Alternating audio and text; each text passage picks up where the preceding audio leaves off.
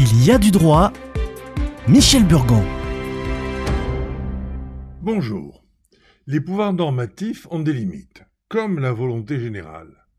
Et dans le cadre du contrôle de la légalité qu'il exerce sur les actes des collectivités locales, le préfet peut déférer au tribunal administratif les délibérations des conseils municipaux des communes de son département. Il convient de rappeler que la légalité des interventions des communes s'apprécie au regard de l'intérêt communal des mesures décidées.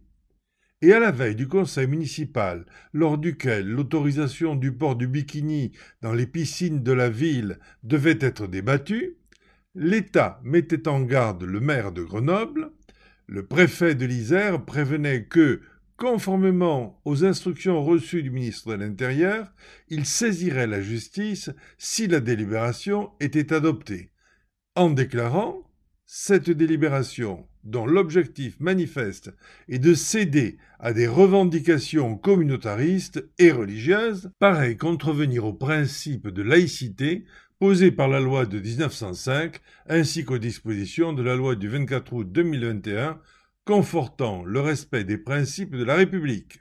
Et il rappelle en outre que le maire, s'il doit garantir la liberté religieuse de ses administrés, doit aussi s'assurer du respect de ces règles. On peut être surpris que la garantie d'une liberté se manifeste au moyen d'une interdiction. Un motif fondé sur l'hygiène et les germes potentiellement contenus dans le textile eût été plus judicieux. L'interdiction du burkini mais aussi des shorts de bain, des combinaisons ou des t-shirts, est souvent justifiée par des raisons d'hygiène. C'est en particulier le développement des miasmes retenus dans, les tissus qui inquiète. Plus généralement, les divers exemples où la loi intervient dans nos vies, pour interdire ou permettre, laissent perplexes. Ne sort-elle pas de son domaine? Poursuit-elle un intérêt réellement général ou des objectifs singuliers par exemple, quand elle facilite le changement de sexe. Il n'est pas nécessaire d'avoir suivi un traitement médical ou d'avoir été opéré. Il suffit de démontrer que le sexe indiqué sur son état civil ne correspond pas à celui de la vie sociale.